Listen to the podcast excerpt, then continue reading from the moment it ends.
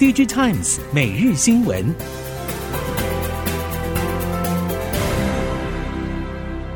这一次，您也可以入主关埔特区，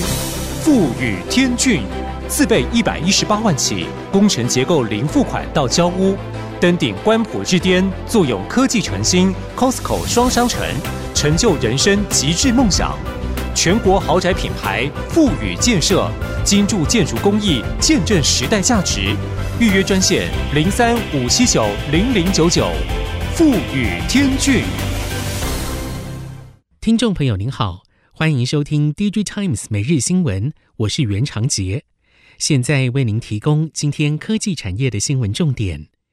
首先带您看到，苹果新机 iPhone 十五系列正式登场，当中旗舰机 iPhone 十五 Pro Max 是否搭载潜望式变焦相机，成为市场广为讨论的焦点。熟悉手机镜头的产业人士认为，iPhone 十五 Pro Max 广义上搭载潜望式设计。但狭义上不是。产业人士认为，苹果的设计跟目前 Android 旗舰机种的主流设计不同。Android 旗舰机种的望远镜头都具备变焦元件，而苹果则是没有变焦元件。不过，这举动确实与苹果的个性相当一致，用简化的设计、更少的元件，达成看起来复杂的镜头功能。苹果揭晓新一代 iPhone 十五系列规格、价格之后。可见 iPhone 十五基本动涨，但在此背景下，南韩许多观点认为，在全球高阶手机市场中，三星电子恐怕更难和苹果拼搏。虽然三星为了强化折叠机的高阶形象，特别与名牌合作，而且未来有望扩大这类的联名策略，但也有分析认为，三星还是缺乏牵制 iPhone 十五销量的关键筹码，尤其是在高阶手机市场竞争中。折叠机的销量与 iPhone 相差太大，预估第四季三星的市占率恐怕会再次下降。接下来看到华为，华为预计九月二十五号举行新品发表会，受到瞩目。不只是宣称重返五 G 手机市场，更被解读为中美贸易战、科技战之下的一个转捩点。华为 Mate 六十系列所采用的麒麟九千 S 处理器。亮点也是缺点，就是采用中芯七纳米制程。虽然中媒传出 Mate 60 Pro 相关机种预购上看两千万只，不过对此供应链业者多半持保留态度。另外，华为的回归也有市场人士认为，可能使苹果重新思考如何推出更有竞争力的机型，这对于手机市场或许是另外一方面的助力。Intel Innovation 二零二三即将于台湾时间九月十九到二十一号于美国圣荷西举行。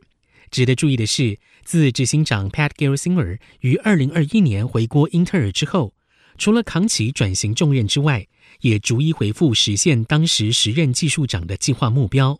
其中包括全面加速十五年前就诞生的 AI 研发计划，急起直追挑战 NVIDIA。Intel Innovation 二零二三将聚焦 AI 策略与愿景。Pat Gelsinger 将以讨论发展未来的矽经济为题，在首日发表主题演讲，进一步说明英特尔在 AI 硬体和软体的部署。ARM 于纳斯达克正式挂牌上市，台系 IC 设计龙头联发科也公告投入两千五百万美元，取得 ARM 约百分之零点零五股权比例。值得关注的是，相较于台积电以及其他欧美半导体相关业者卖面子给 ARM，联发科入股 ARM 寻求深入合作的意味相对浓厚。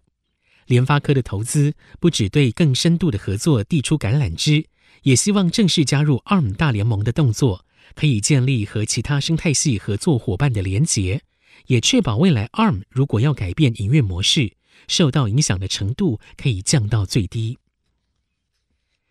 美中科技战导致中国半导体先进制程发展受挫，中国 IC 设计业者大量移转到成熟制程。过去以中国为出海口的台系 IC 设计业者遇到了强大的竞争压力。学界人士透露，近期陆续传出电机电子硕士班毕业生求职之后发现，台湾 IC 设计厂商提供的薪资已经下滑，过去远优于台积电的待遇已不复见。台湾 IC 设计产业大约五点二万人，预估二零三零年台湾 IC 设计产业会再增加三点四万人。不过，台系 IC 设计业者遭遇中国业者的价格竞争之后，平均年薪是否可以继续维持领先，有待观察。目前景气疲弱，下半年手机与 NB 需求暂时没有见到明显回温。尽管如此，半导体产业修正超过一年，终于看到了隧道尽头微弱的亮光。加速前行的是由生成式 AI 应用爆发所力推的 AI 伺服器产业，而另外一项出乎预期也起跑的，就是主机板业者。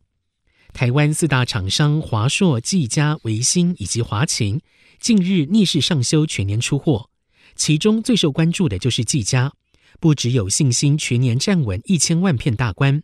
加上 H 一百 L 四十 S 伺服器订单开始出货，全年营收可望飞跃新台币一千三百亿元。NAND Wafer 报价从第三季起涨，业界预期九月之后减产效应更为明朗。记忆体原厂可望从第四季启动涨价攻势。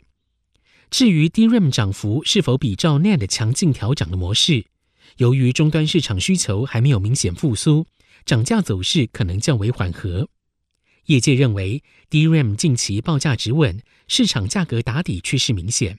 但是主流 DDR4 库存水位仍然偏高，导致模组成品出现了价格波动。但是 DDR5 模组价格后市看好，近一个月来价格调涨百分之五到十，即使是入门级产品也有百分之三到五的涨幅。今年三 C 消费电子基础晶片封测量能平平，对封装材料通路如利基、长华、华丽、崇越等业者来说，有两大品项的产品需求相对稳健。包括车用晶片相关，以及随着 AI 话题水涨船高的散热机材，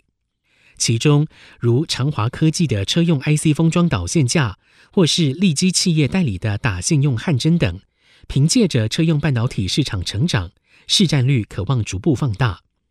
封装材料通路业者表示，下半年看来材料需求可望优于上半年，但是整体营收衰退还是难以避免。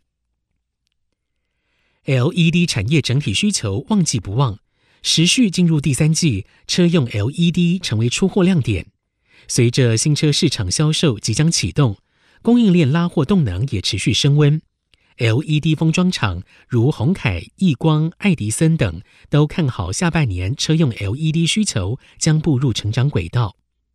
至于车内氛围灯应用的市场渗透率逐年提升。较具有代表性的车厂如 BMW，从去年推动导入，带动了其他欧洲与中国车款跟进加入。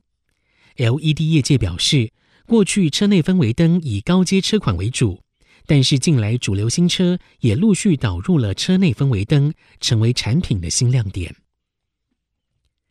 韩系锂电池三雄乐金能源解决方案 SK On、三星 SDI 虽然以三元电池挂帅。但是近年纷纷跨足由中国主导的磷酸铁锂领域，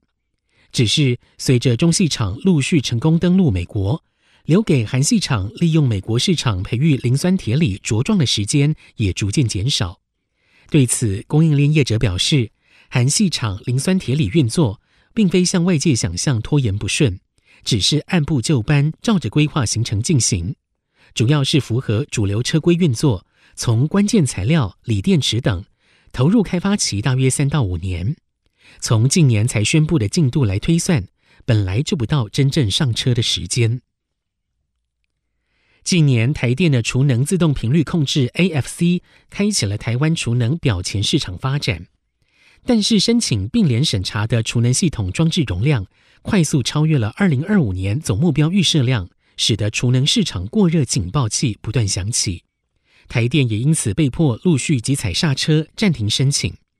供应链业者表示，暂停令寄出，确实有效打退了申请蟑螂，但是竞标价降幅比预期快，才是台湾储能产业真正的致命伤。甚至因为表前战况混乱，已经让表后储能陷入观望潮。业者说，表前已经一堆人冻伤，让业者没有信心继续筹备投入表后市场。以上 D J Times 每日新闻由 D J Times 电子时报提供，原长杰编辑播报。谢谢收听。